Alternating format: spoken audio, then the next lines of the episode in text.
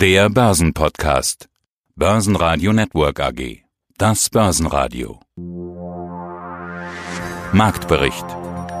Im Studio Sebastian Leben und Peter Heinrich und von der Börse Stuttgart Andreas Groß. Außerdem hören Sie diesmal Aktienexperte und YouTube-Blogger Lars Erichsen über seine Einschätzung zu Lieblingsaktie Wirecard, Vermögensverwalter Wolfgang Jutz von Credo zu Sicherheit und gefühlter Sicherheit im Depot Fondsmanager Ivo Weinhörl zu Investments in die Smart City, Arnusch Wilhelms von der Commerzbank zum Börsenspiel Trader 2019 und Wikifolio-Trader Steve Liebetrau aka Sonix zu seiner Wikifolio-Strategie. Alle Interviews hören Sie in ausführlicher Form auf börsenradio.de oder in der Börsenradio-App. Die 12.000 Punkte Marke ist wieder weg. Der DAX verliert am Dienstag 1,1% auf 11.970 Punkte. Die Unsicherheiten sind vielfältig. Die DAX-Verlierer auch. Und mit dabei die Deutsche Bank, wo angeblich 9000 Stellen gestrichen werden sollen, die Lufthansa, bei der man sich vor neuen Streiks sorgt, und Wirecard, die eigentlich die Prognose angehoben haben, das den Anlegern aber trotzdem nicht schmeckt. Dazu gleich mehr. Der DAX bleibt auf jeden Fall weiter volatil, die 12.000 Punkte Marke bleibt hartnäckig.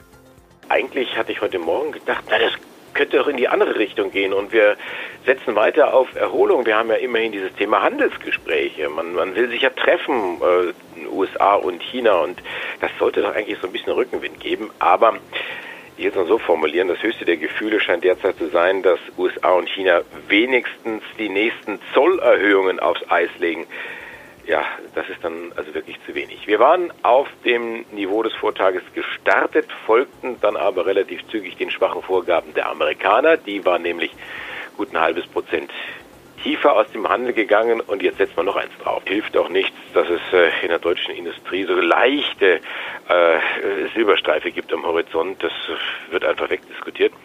Wir haben dann noch die Hochzeit zwischen Hongkong und London, diese große Börsenhochzeit, die ist jetzt geplatzt.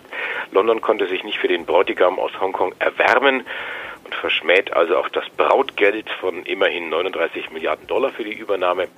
Mein Name ist Lars Erichsen, Chefredakteur der Renditespezialisten, außerdem begeisterter YouTube-Blogger mit den Kanälen Erichsen Geld und Gold und Tradermacher.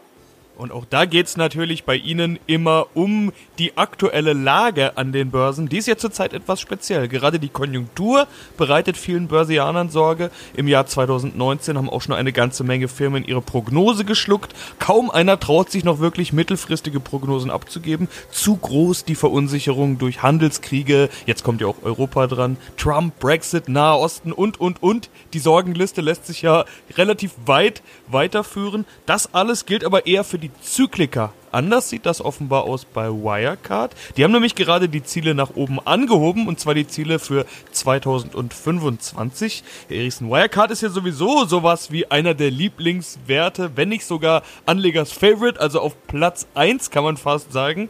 Wie schätzen Sie die Lage da gerade ein? Ja, tatsächlich muss man sagen, dass hier so ein bisschen zwei Herzen in der Brust schlagen. Auf der einen Seite reihe ich mich durchaus in die Gruppe derjenigen ein, die sagen, ja, fundamental scheint schon sehr vieles zu stimmen bei Wirecard. Angefangen von der Softbank-Kooperation bis hin zu dem langfristigen Ausblick der Aktie. Heute belastet so ein klein wenig, dass der Margenausblick ein klein wenig schwächer ist als das, was Analysten wohl vorher erwartet haben. Allerdings muss man sagen, dass die mittelfristigen und langfristigen Aussichten, Wirecard selber hat da ja eine, ja, eine Vision bis zum Jahr 2025, dass die sehr positiv sind. Das Einzige, was tatsächlich zu Stirnrunzeln führen könnte, ist die Tatsache, dass die Aktie nicht so recht vom Fleck kommen will. Denn wir sehen nun schon seit rund ja, fünf, sechs Monaten ein Pendeln zwischen 140 und 160 Euro. Und momentan befindet sich die Aktie eher wieder am unteren Ende dieser Spanne. Und wenn sie darunter abfallen sollte, da muss man es auch sagen, aus technischer Sicht wäre das negativ, dann könnte es sehr schnell nochmal 10% runtergehen. Es gab schon ein Warten und Wirecard-Aktionäre warteten auf den Capital Markets Day. Da gibt es immer so ein bisschen Prognose, was Neues, Strategien. Hat sich das Warten gelohnt? schwierige Frage oder die Frage ist eigentlich relativ leicht, bloß mit der Antwort tue ich mir schwer, ob sich jetzt gelohnt hat. Was sagen die Fakten? Also die Aktie verliert und zwar heftig, 3,5 Prozent auf 139,90 Euro. Jetzt könnte man sagen, Anleger sind jetzt hier nicht zufrieden. Wir müssen ein bisschen ins Detail gehen. Also, die Nachricht ist, dass Wirecard, der Zahlungsabwickler, die Ziele für Umsatz und Gewinn anhebt. Das ist eine gute Nachricht. Das Ganze hängt auch damit zusammen, dass man sich verstärkt auf Großunternehmen als Kunden fokussiert, konzentriert und dass man von der Partnerschaft mit Softbank profitiert. Also im Prinzip lauter gute Nachrichten. Jetzt, wenn man mal genauer hinschaut, es geht um ein sehr langfristiges Ziel. Es geht um das Jahr 2025. Das, da fließt ja doch noch ein bisschen Wasser die jetzt runter. 12 Milliarden Umsatz will man dann machen, statt 10 Milliarden, was man bislang geplant hat. Auch der operative Gewinn soll höher sein, 3,8 Milliarden Euro statt 3,3, was man bislang geplant hat. Und jetzt kommt die Auflösung, äh, obwohl es alles relativ gute Nachrichten sind und obwohl es sehr langfristig ist, der Markt hat einfach damit gerechnet, dass da was kommt. Nicht nur gerechnet, äh, Braun hatte das ja auch angekündigt, also der CEO von äh, Wirecard, dass man jetzt an die Pläne, an die langfristigen Pläne rangeht. Und ja, ist dem Markt sicherlich jetzt ein bisschen zu wenig oder Sell on Good News, ich will mich da nicht äh, festlegen. Also Wirecard heute einer der schwächeren Werte im DAX. Allein die Lufthansa ist heute noch schwächer mit einem Minus von dreieinhalb Prozent. Und äh, so ist also jetzt die Situation. Und wenn wir schon über schwache Werte sprechen, sprechen wir noch ganz schnell über die äh, starken Werte. Adidas klettern hier 0,7 Prozent, sind damit DAX-Spitzenreiter. Merck klettern 0,5 Prozent zur Mittagszeit und auch die deutsche Börse im Aufwind mit 0,4 Prozent. Ich bin Wolfgang Jutz, unabhängiger Vermögensverwalter in Nürnberg und Inhaber der Credo Vermögensmanagement GmbH. Wie kann ich Thema Sicherheit jetzt auf mein Depot, auf die Anlage rüber kopieren? Ich denke, eine der, der wichtigen Sachen ist zu verstehen, dass diese gefühlte Sicherheit oftmals auch wieder nur ein, ein Schein ist, dass wir feste Strukturen haben möchten, zum Beispiel feste Zinsen, mit denen wir uns dann wohlfühlen und die Erwartung haben, dass wir dieses Geld, was wir dorthin gegeben haben, dass wir es am Ende einer vereinbarten Laufzeit mit Zinsen und dann eben auch zurückbekommen. Das Problem ist aber nur in einer Welt ohne Zinsen und die dann noch dazu so hoch verschuldet ist wie die meisten Staaten und inzwischen auch viele Unternehmen, dass es diese Sicherheit im Anleihebereich beziehungsweise auf der Basis von Schuldtiteln so eigentlich nicht mehr geben kann. Das heißt, Anleger müssen umdenken und müssen verstehen, dass sie flexible Strukturen brauchen, um den Wandel, dem wir im Moment unterliegen, aktiv gestalten zu können den Wandel, wo wir momentan unterliegen, hätten Sie ein Beispiel dafür? Der Wandel bezieht sich ja im Moment im Bereich von künstlicher Intelligenz, Elektromobilität, Technologien. Nach meiner Erfahrung geht das zurück auf bestimmte Grundbedürfnisse, also beispielsweise auf das Grundbedürfnis nach Kommunikation oder nach Mobilität. Das heißt, die Frage ist eben hier, mit welchen Mitteln kann ich meinetwegen das Bedürfnis nach Mobilität am besten erfüllen? Und wenn da inzwischen nicht mehr die Pferdekutsche ist, sondern das Auto, beziehungsweise irgendwann eben nicht mehr der Diesel oder der Verbrennungsmotor, sondern ein Elektrofahrzeug oder diese Motorroller, dann ist das eben ein Wandel in unserem Verhalten, der eben das Grundbedürfnis anders erfüllt. Und ähnlich auch mit der Kommunikation. Während es früher vielleicht noch das Handy war oder das Mobiltelefon bei Nokia, ist es mittlerweile das Internet oder eben ganz andere Kommunikationsplattformen, soziale Medien und so weiter. Daran zeigt sich im Grunde genommen die Veränderung der Bedürfnisse und eben das wiederum in veränderten Technologien. Bei den Einzelwerten starten wir üblicherweise mit den großen DAX-Werten, aber heute suchen wir es mal raus. Der hat einen Minus von minus wie viel 20 Prozent hat Kiergin? Oh, ja, 20 Prozent abwärts auf 23,55 Euro. Und das sind gleich drei Nachrichten, die hier Kiergen belasten. Ich habe da mal eine Anleihe genommen aus dem medizinischen Bereich, die Unhappy Triad. Das ist sowas, äh, wenn man sich im Knie alles kaputt macht, Meniskus, Innenband und, äh, und, und Außenband. Äh, irgendwie beim Skifahren kriegt man das, glaube ich, relativ leid. Also diese Unhappy Triad, diese drei schlechten Nachrichten verhagern heute. Hier gehen die Performance. Das sind die drei Nachrichten. Zum einen verliert man seinen Chef, man senkt die Umsatzprognose und muss Geld in die Hand nehmen für den Firmenumbau.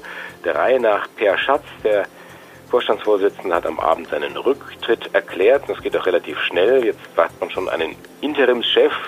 Der kommt aus dem eigenen Haus, Thierry Bernard.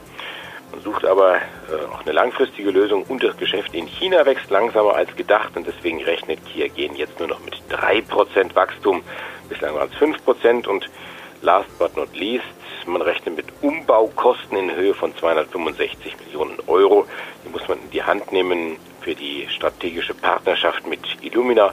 All das zusammen führt dazu, dass die Anleger die Gen-Aktie fallen lassen wie die berühmte heiße Kartoffel und für das Außen ein Fünftel abwärts. Ja, guten Tag, mein Name ist Ivo Weinöhrl. Ich arbeite bei PICT Asset Management in Genf, bin dort verantwortlich für den Smart City Fonds, den wir im letzten Jahr neu aufgelegt haben. Bei Ihnen geht es ja sowieso häufig um Themenfonds. Zuletzt hatte ich über einen Wasserfonds gesprochen. Jetzt geht es um ein anderes Zukunftsthema. Smart City. Heutzutage ist ja alles smart irgendwie. Allen voran unser Phone, aber auch unser Home und jetzt eben auch unsere City. Was hat man sich darunter vorzustellen? Smart City. Ja, Smart City ist ein Thema, das immer mehr an Bedeutung gewinnt, über das auch immer mehr gesprochen wird.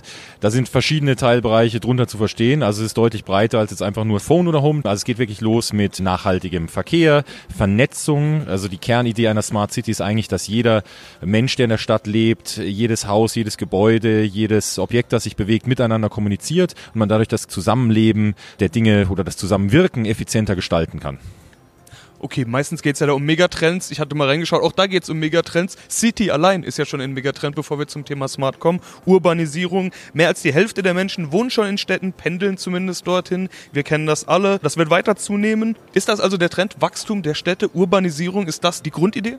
Ja, der Kerntreiber ist sicherlich Urbanisierung, das Anschwellen der Stadtbevölkerung. Und Sie haben ja angesprochen, mehr als die Hälfte lebt in Städten, 55 Prozent global gesehen, um genau zu sein. Und die UN erwartet, dass das auf 70 Prozent im Jahr 2050 ansteigen steigen wird, wo wir gleichzeitig noch einen generellen Anstieg der Weltbevölkerung sehen werden. Ne? Das heißt, sie haben einen doppelten Effekt, eine sehr stark wachsende Weltbevölkerung, die zunehmend in die Städte zieht.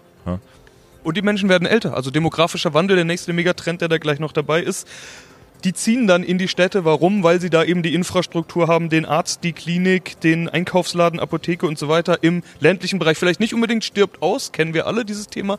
Also demografischer Wandel, der das Ganze noch irgendwie befeuert, kann man das so sagen?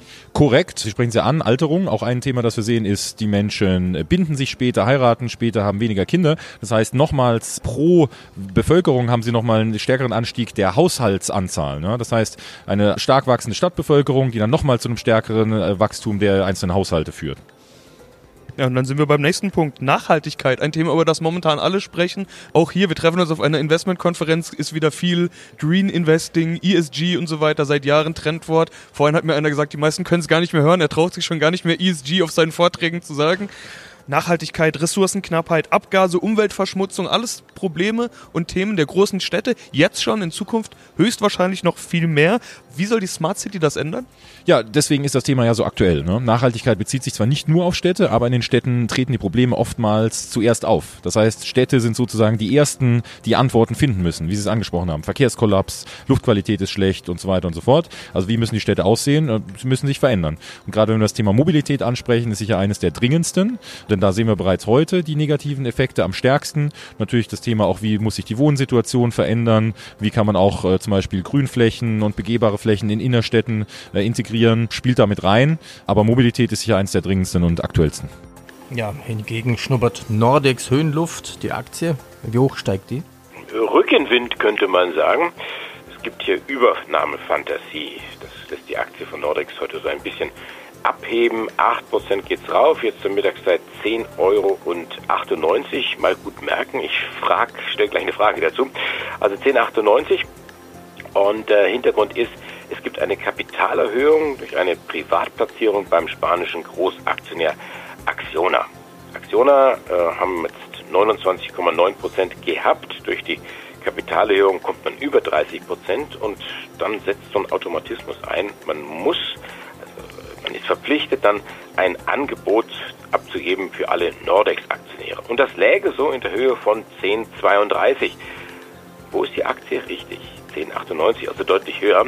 Das heißt, der Markt geht jetzt davon aus, dass es nicht bei diesem Pflichtangebot bleibt, sondern dass man da wirklich ernsthaft an die Sache rangeht seitens Aktioner und ein freiwilliges Übernahmeangebot macht, was dann möglicherweise sogar ein bisschen höher ist. Und das ist der Grund, warum die Aktie nicht nur steigt, sondern auch über den Preis steigt, den Aktioner bieten muss.